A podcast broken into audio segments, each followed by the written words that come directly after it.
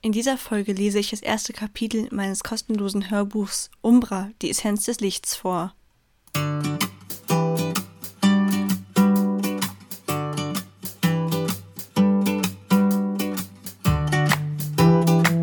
Hallo und herzlich willkommen zu meinem Podcast Du bist wunderbar.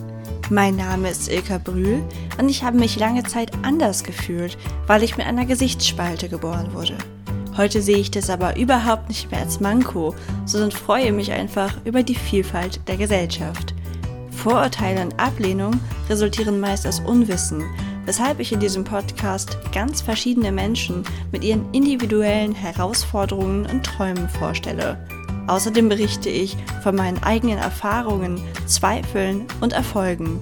Ich möchte dir einerseits Mut machen, an dich und deine Träume zu glauben, und dich andererseits beruhigen, wenn es mal nicht so rund läuft. Denn auch das ist völlig normal. Aber jetzt erstmal viel Spaß mit der Folge und vergiss nie, du bist wunderbar, genauso wie du bist.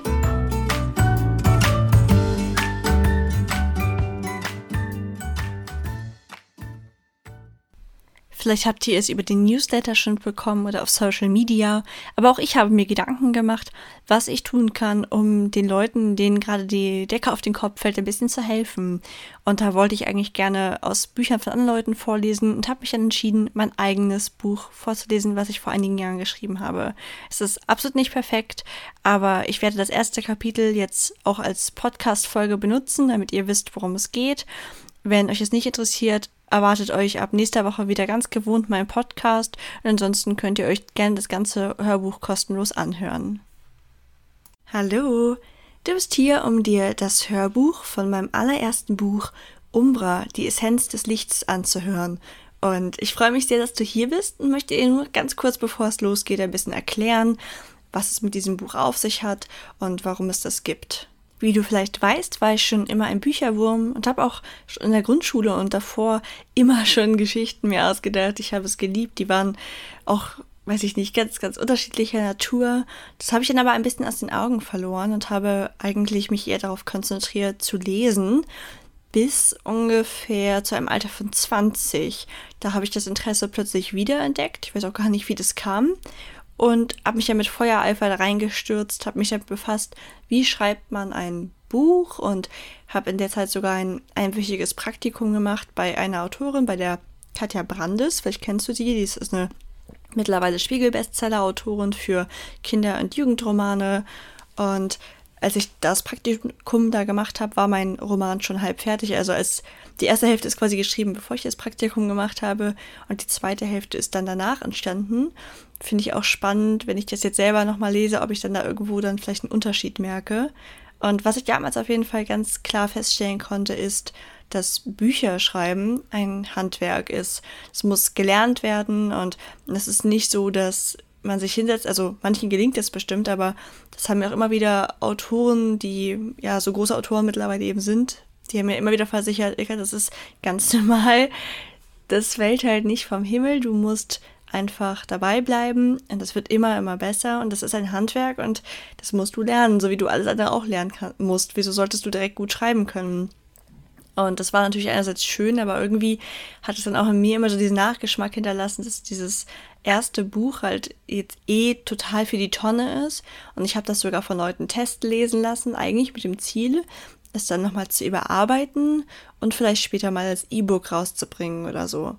Und da liegt es jetzt seit drei bis vier Jahren in meiner Schublade, weil ich halt einfach nicht mehr daran geglaubt habe, dass dieses Buch es wert ist, rausgeholt zu werden. Deswegen ist das eigentlich ganz schön, weil ich die ganze Zeit überlegt habe, was kann ich denn machen, um ein bisschen in diesen Zeiten von Stay Home eine Beschäftigung zu geben. Und ich wollte eigentlich sehr gerne vorlesen, habe dann aber ja, es rechtlich für schwierig gehalten, aus Büchern von anderen Menschen vorzulesen und mich dann wieder erinnert, Mensch, ich habe doch da sogar noch ein eigenes Buch. Das ist doch ideal dafür. Und das hat jetzt, es ist, ich finde, es ist eine Win-Win-Situation. Ihr bekommt ein sicherlich nicht perfektes Hörbuch, aber dafür bekommt ihr es auch umsonst. Und ich finde vielleicht wieder Zugang zu meinem Buch und bekomme vielleicht sogar ein bisschen Feedback und ich glaube, es ist irgendwie eine schöne Mischung, dass ich dann am Ende, selbst wenn, ich denke mal nicht, dass ich das dann irgendwie noch weiter verwerte oder so. Man soll niemals nie sagen, vielleicht seid ihr alle völlig begeistert, aber ich nehme mal an, das ist so, wie ich es mir jetzt habe, ein durchwachsener erster Roman. Ja, dann ist das so, dann habe ich was immerhin daraus machen können. Ich finde nämlich den Gedanken so schade, dass da so viele Stunden reingeflossen sind und es dann am Ende in meiner Schublade versauert. Deswegen freue ich mich riesig, das jetzt mit euch zu lesen. Ob das mit den Instagram Lives weiterhin klappt, also ich werde es wahrscheinlich noch mal ein paar Mal probieren.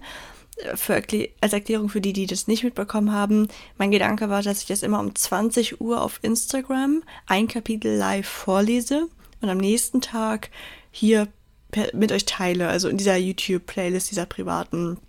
Ich ähm, möchte das irgendwie nicht öffentlich so auf YouTube dauerhaft hochladen, einfach weil, weil es mir dafür noch zu, zu amateurhaft vorkommt. Aber ich hoffe, dass ich dich, wenn du das jetzt gerade hörst, gleich mit der Geschichte ein bisschen beschäftigen kann. Ich wünsche dir alles Gute, schnapp dir einen schönen Kakao, einen Tee, einen Kaffee, mach's dir gemütlich und schau dir den Prolog und das erste Kapitel an. Prolog Zuerst spürte er nur die Vibration ihrer Schritte auf dem Boden. Anscheinend kamen sie diesmal zu zweit. Wenn er genau hinhörte, erkannte er eine Person mit dynamischem Gang, und die andere zog ein Bein etwas nach, auch wenn sie sich alle Mühe gab, das zu verstecken. Interessant, wie geschärft die Sinne sind, wenn man in tiefster Dunkelheit gefangen gehalten wird und Adrenalin durch die Blutbahn rauscht. Er musste sich unbedingt alles haargenau einprägen, um es später der Polizei zu erzählen. Falls es überhaupt einen später gibt, dachte er verzweifelt. Aber das war falsch. Genau das wollten sie doch. Ihn langsam zermürben. Er durfte nicht aufgeben, musste Hoffnung haben, an seine Familie denken. Doch die schönen Gedanken entwischten ihm immer wieder wie ein glitschiger Fisch. Die schwere Tür quietschte unangenehm, so dass seine eh schon strapazierten Nerven nun vollständig blank lagen. Michael, ich gebe dir eine letzte Chance. Wenn du mir verrätst, wie man nach Umbra kommt, wird dir nichts geschehen, erklärte ein kleiner Mann mit mitleidlosen Augen. Blut tropfte auf Michaels Hemd, als dieser zum wiederholten Male beteuerte Ich habe Ihnen doch bereits alles gesagt. Ich weiß es nicht, verdammt. Sein Peiniger seufzte schwer, wirkte aber alles andere als überrascht. Als hätte sein Gegenüber damit gerechnet, holte er etwas aus der Innentasche seiner Jacke. Es raschelte leicht. Nun gut, du lässt mir keine andere Wahl. Er warf Michael einen kleinen Gegenstand zu. Aufgrund seiner gefesselten Hände konnte er nicht zugreifen, spürte allerdings etwas auf seinem Schoß liegen. In dem dämmerigen Licht war es schwer zu erkennen, doch unvermittelt lief ihm ein eiskalter Schauer über den Rücken.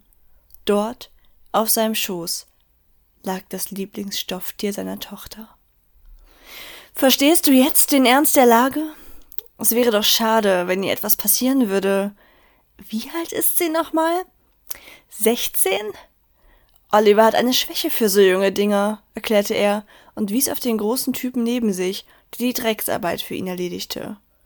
Wie zur Bestätigung bereitete sich ein Grinsen auf dessen Gesicht aus, so dass sich sein kahler, tätowierter Schädel zu einer hässlichen Fratze verzog. Rasend zerrte Michael an seinen Fesseln, die sich schmerzhaft in sein Fleisch schnitten. Sein Inneres war ein Cocktail aus widersprüchlichen Gefühlen. Zuerst dominierte die Wut. Unsagbare, alles verschlingende Wut, die ihn Dinge denken ließ, die er niemals für möglich gehalten hätte. Er wollte nur blindlings auf etwas einschlagen, etwas zerstören, etwas vernichten. Doch so plötzlich, wie diese Gefühlsregung erschienen war, verebbte sie auch wieder, und zurück blieb nur die Angst als dicker Kloß in seinem Hals. Er musste unbedingt kooperieren, wenn er seine Tochter retten wollte. Dass auf die Drohung Taten folgen würden, bezweifelte er nicht einen Moment. Ihre Schlagkraft hatten sie an ihm ja bereits zur Schau gestellt. Bitte, tut meiner Familie nichts. Ich mache alles, was ihr von mir verlangt. Aber ihr habt den Falschen. Ich weiß nicht, wovon ihr redet, stotterte der Gefesselte. Doch das war die falsche Antwort. Er spürte den Lufthauch bereits, bevor die riesige Pranke zuschlug und sich gnädige Dunkelheit über ihn legte. Kapitel 1 Offene Tore Zwei Wochen war es nun schon her, dass Maras Vater verschwunden war. Es verging keine Minute, in der sie nicht darüber nachdachte, wo er wohl war. Manchmal hoffte sie, dass er einfach aus seinem Arbeitszimmer hervorkommen würde, denn sonst war es auch durchaus normal, ihn tagelang kaum zu sehen, weil er mal wieder seinen Gedanken nachhing. Ein Träumer, wie er im Buche steht, meinte ihre Mutter manchmal. Allein der Gedanke an ihn machte das Atmen schwerer. Die ersten Tage nach seinem Verschwinden hatten ihre Füße sie immer wie von alleine in das Arbeitszimmer ihres Vaters getragen. Als Mara noch jünger war, hatten sie sich häufig zusammen in den ausgeblichenen Ohrensessel gekuschelt, und er hatte ihr mit einer tiefen, beruhigenden Stimme vorgelesen. Auch später noch, als ich schon fast erwachsen war, hatte sich ein Besuch im Arbeitszimmer immer gelohnt. Und sei es nur, um einen Keks aus der alten blauen Porzellandose mit dem Sprung am Deckel zu klauen, die ihre Mutter beständig nachfüllte. Vor einem Jahr hatten sie das Haus ihrer Großmutter geerbt und sich dort bisher auch sehr wohl gefühlt. Da sie vorher in einer Wohnung gelebt hatten, war es erst ungewohnt gewesen, so viel Platz zu haben. Kurze Zeit später war es doch völlig normal und fühlte sich auch wirklich an wie ihr Zuhause. Ihre Möbel waren zu großen Teil in keinem besonders guten Zustand gewesen, so dass sie einige der alten Schränke ihrer Oma restauriert hatten. Was damals gebaut wurde, war so solide, dass es wahrscheinlich noch ewig halten würde und mit dem neuen, hellen Anstrich auch schön freundlich war. Jetzt wirkte alles so trostlos ohne ihn. Nur dieses seltsame Medaillon war ihr geblieben. Sie hatte ihn nie damit gesehen. Ein so auffälliges Schmuckstück hätte ich doch sicherlich bemerkt, oder nicht? So ein wunderschönes, tiefes Rot. Sie schauderte. Bei einem ihrer Streifzüge durch das Arbeitszimmer hatte sie es entdeckt. Es lag auf einem Stapel alter Fotoalben, die ihr Vater auf dem Dachboden gefunden hatte. Ihre Oma konnte nämlich nichts wegschmeißen, und so nahmen sie sich am Wochenende manchmal die Zeit zu sortieren, was sie davon behalten wollten. So hatten sie schon einige Schätze geborgen. Anscheinend war er noch mal alleine dort oben gewesen, denn das Amulett kam mir gänzlich unbekannt vor. Ein wunderschöner Rubin, eingefasst in Bronze, mit einer langen Kette zum Umhängen. Mara hatte es in die Hand genommen und war überrascht von seinem Gewicht. Kein Vergleich zu meinem Modeschmuck. Bei näherer Betrachtung fiel ihr eine Gravur ins Auge. Et temporis patens porta inter terra et umbra. Was hat das wohl zu bedeuten? Vielleicht ein Teil eines Gedichtes? Mara, Liebling, ob du nach Kartoffeln möchtest, habe ich dich gefragt, wiederholte ihre Mutter. Die letzten beiden Wochen waren an ihr nicht spurlos vorbeigegangen. Vor dem Verschwinden ihres Vaters hatte ihre Mutter bereits leichte Falten um die Augen, die immer voll Lebensfreude gestrahlt hatten. Auch jetzt lächelte ihre Mutter sie verständnisvoll an, doch das Lächeln erreichte ihre Augen nicht, als sie Mara müde entgegensah. Sorry, Mama, ich war in Gedanken. Gib mir noch ein paar bitte, entgegnete sie, während sie ihr den Teller reichte. Hunger hatte sie momentan nie, aber sie wollte nicht auch noch darüber mit ihrer Mutter diskutieren. Durch die Anspannung kam es in den letzten Tagen immer häufiger zum Streit zwischen ihnen. Mara war sich nämlich sicher, dass ihrem Vater etwas passiert sein musste.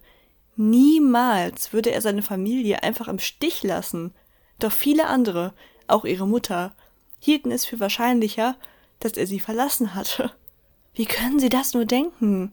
Papa liebt uns, und außerdem wäre er ganz alleine völlig aufgeschmissen. Sie spürte, wie ihr Kater Kosimir um ihre Beine strich. Du vermisst Papa auch so sehr wie ich, nicht wahr? Nachdem sie den Abwasch erledigt hatten, wünschte sie ihrer Mutter noch eine gute Nacht und verzog sich in ihr Zimmer. Um diese Jahreszeit war es im Acht schon einige Stunden dunkel und sie drehte die Heizung ein wenig höher. Eigentlich liebte sie den Herbst, wenn man sich in eine dicke Decke gehüllt vor den Kamin kuschelte und die ganze Familie beisammen war. Aber dieses Jahr hatte sie das Gefühl, auch innerlich von einer Kälte ergriffen zu sein, die sich einfach nicht vertreiben lassen wollte. Sie startete ihren Computer, nur um ihn gleich wieder herunterzufahren, als sie die vielen unbeantworteten Nachrichten ihrer besorgten Freunde sah. Lasst mich doch einfach alle in Ruhe. Nur ihr Kater durfte ihr Gesellschaft leisten. Mara vergrub ihr Gesicht in seinem Fell und atmete seinen Geruch ein. Er begann zu schnurren, als sie ihn hinter dem Ohr kraulte und reckte seinen Bauch in die Luft. Dann, von einer auf die anderen Sekunde, sprang er auf und verließ das Zimmer. Katzen. Aus denen wurde man nie schlau. Dann würde sie eben mal wieder zeichnen.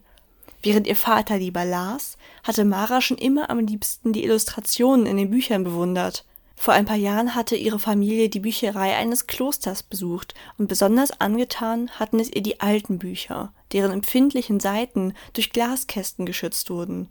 Schon lange träumten ihr Vater und sie davon, ein gemeinsames Buch zu erstellen, bei dem der Text von ihm und die Illustrationen von ihr waren.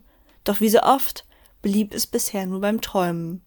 So kam es auch, dass Mara schon länger keinen Stift in der Hand gehalten hatte und nun überrascht war, wie gut sich es anfühlte. Während ohne groß darüber nachzudenken Linien auf ihr Blatt flossen, konnte sie endlich mal wieder völlig abschalten und ihre Gedanken schweifen lassen. Erst als sie irgendwann auf die Uhr schaute, merkte sie, wie die Zeit vergangen war. Jetzt aber nichts wie ab ins Bett. Sie hasste es, unausgeschlafen in der Schule zu sitzen. Nachdem sie die Stifte weggeräumt hatte und zwischen ihre unzähligen Kissen versunken war, nahm sie noch einmal das Medaillon in die Hand. Es war inzwischen eine Art abendliches Ritual geworden, sein Gewicht in der Hand zu spüren und die Gravur vorzulesen. Bildete sie sich das nur ein, oder leuchtete der Rubin heute von innen heraus? Und war nicht das Rot sonst auch viel dunkler? Es wird Zeit, dass ich ins Bett komme. Schnell murmelte sie Et temporis patens porta inter terra et umbra und schloss die Augen. Doch das Medaillon wurde immer wärmer und hinderte sie am Einschlafen. Genervt riss sie die Augen auf, um das doofe Ding auf den Nachttisch zu legen, stockte jedoch, als sie das Medaillon betrachtete. Es war jetzt unverkennbar. Von dem Schmuckstück ging ein starkes Leuchten aus, das sich immer weiter steigerte, bis Mara geblendet die Augen zukniff. Irgendwas war hier ganz und gar nicht normal. Sie rief nach ihrer Mutter, warf die Decke zurück und wollte gerade aus dem Bett aufspringen, als sie etwas Ungewöhnliches hörte. Eine Mischung aus Gesang und Gemurmel erfüllte den Raum, zuerst nur ganz leise, aber es steigerte sich immer weiter. Wörter, die sie nicht kannte, prasselten auf sie ein, und da, zwischendurch, das war der Spruch von dem Medaillon. Immer und immer wieder wiederholte sich die Prozedur, bis die Welt um sie herum völlig aus den Angeln geriet. Alles, was sie hörte, war dieser laute Chorus, der in ihrem Kopf pulsierte, und wenn sie sich umsah, war da nur gleißendes Licht. Da musste sie sich eben aus ihrem Zimmer tasten, doch ihre Hände griffen immer wieder ins Leere, und wohin sie auch ging, sie stieß auf kein Hindernis. Verzweifelt rollte sie sich auf dem Boden zusammen und schloss die Augen. Ihr Rücken fühlte sich an, als ob sie wochenlang auf einer Isomatte geschlafen hätte. Mara spürte, dass sie aufgewacht war, hielt die Augen aber noch geschlossen. Sie wachte häufiger nachts auf, schlief mit diesem Trick dann aber zum Glück schnell wieder ein. Allerdings war es normalerweise auch nicht so kalt in ihrem Zimmer. Bei dem Versuch, die Decke hochzuziehen, streiften ihre Finger etwas Kaltes. War das gerade ein Stein? Wie kommt er in mein Bett? Verwundert öffnete sie ein Auge und dann ganz schnell das zweite, um sich zu vergewissern, dass sie richtig gesehen hatte. Das war definitiv nicht ihr Zuhause. Wo bin ich denn bloß? Und wie bin ich hierher gekommen? Der Raum kam mir gänzlich unbekannt vor. Massive Wände aus groben Steinen bildeten die Grundlagen für diesen riesigen Raum. In die Decke war ein enormer Kristall eingelassen, umgeben von weiteren kleinen Kristallen, was das Bild einer Blume erzeugte. Mittig unter dieser befand sich ein dreibeiniges Gestell aus Holz und Metall. Staunend blickte sie sich um. Ein solches Bauwerk hatte sie noch nie gesehen. Ihre Umgebung erinnerte sie ein wenig an die wunderschönen Kirchen, die sie mit ihrer Familie vor drei Jahren im Italienurlaub besichtigt hatte. Nur schlichter. Als sie die alten Gemäuer betreten hatte, war ihr sofort ein Schauer über den Rücken gelaufen, was zum einen an den deutlich kühleren Temperaturen im Inneren gelegen hatte als auch an der spürbaren Vergangenheit um sie herum. Es war, als ob diese Kirchen eine Seele hatten, die von jeder Epoche und jedem Menschen, der die Kirche je betreten hatte, genährt wurde. Und genauso war es auch hier. Ganz in Gedanken versunken bemerkte sie die Bemalung, die sich über einen Großteil der Wände erstreckte. Beeindruckt strich sie mit den Fingerkuppen über die satten Farben und sog all die Eindrücke gierig in sich auf, als plötzlich die Tür aufging. Ein paar Sekunden schauten ihr gegenüber und sie sich verdutzt an, bis das Mädchen überrascht aufschrie und rasch die Tür zuknallte. Da wurde Mara ihre Lage erst so richtig bewusst. Wie hatte sie nur so seelenruhig hier herumschlendern und bunte Bildchen bewundern können? Welcher normale Mensch würde so reagieren, wenn er in einer völlig fremden Umgebung aufgewacht war und höchstwahrscheinlich entführt worden war? Sie war so in Gedanken gewesen, dass sie völlig vergessen hatte, wo sie war. Träumen konnte sie schon immer gut, das hatte sie wohl von ihrem Vater geerbt, sehr zum Ärger ihrer Lehrer.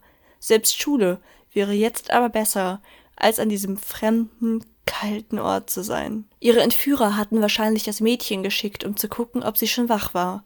Doch jetzt musste sie erst einmal einen Weg nach draußen finden.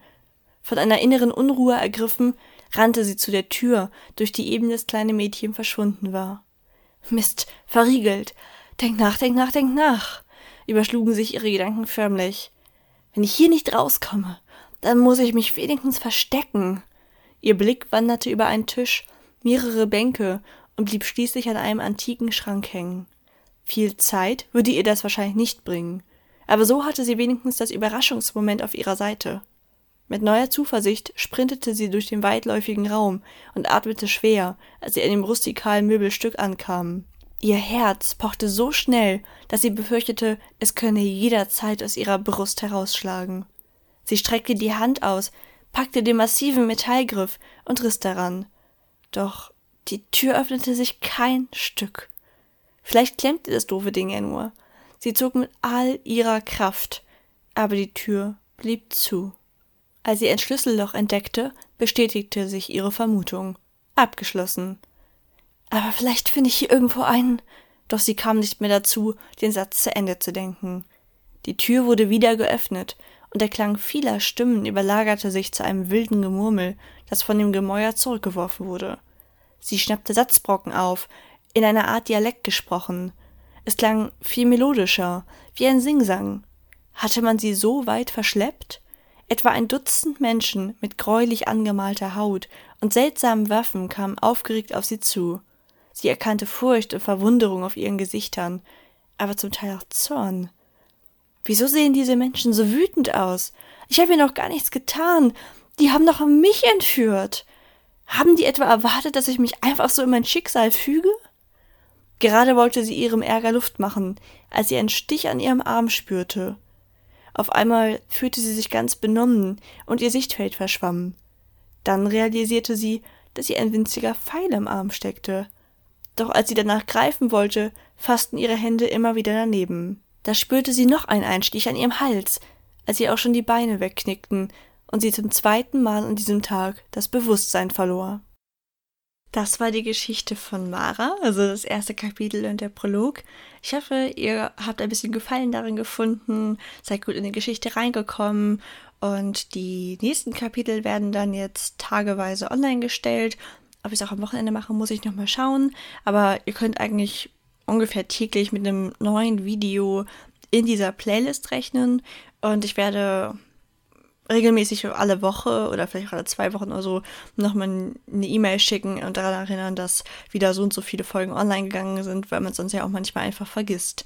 Wenn ihr Fragen oder Anmerkungen habt, könnt ihr mir jederzeit schreiben. Und ich freue mich sehr über den Austausch mit euch dazu. Wenn ihr weitere Kapitel hört, werdet ihr auch merken, dass es, also, es wird teilweise auch, manche Szenen haben zu große Ähnlichkeit auch zu anderen Büchern oder so. Es ist einfach mein allererstes Buch, seid ihr nachsichtig mit mir. Und ich hoffe, es ist trotzdem schön für euch. Bis morgen dann. Tschüss. Ja, das war das erste Kapitel meines Hörbuchs. Wie du merkst, es ist lange nicht perfekt, aber ich glaube, für eine kostenlose Unterhaltung ist es auf jeden Fall gut genug und vielleicht bin ich ja dann motiviert, es nochmal zu überarbeiten. Wenn du es ganz hören möchtest, kannst du dich einfach auf meiner Website, also auf www.ilka-brühl.de slash kostenloses Hörbuch einfach dafür eintragen. Dann bekommst du den Link zur Playlist zugeschickt und kannst es dir komplett anhören. Wenn du schon im Newsletter warst, hast du da eh einen Button dazu bekommen, wo du es dir anhören kannst. Also wenn du Interesse daran hast, trag dich auch in den Newsletter ein oder auch sonst. Dort wirst du immer zuerst über alles informiert. Und wenn dich das jetzt gar nicht interessiert, dann gibt es ab nächster Woche wie gewohnt Folgen um das Thema Selbstliebe und zu meiner Entwicklung und nicht mehr über dieses Hörbuch. Bis dann. Tschüss.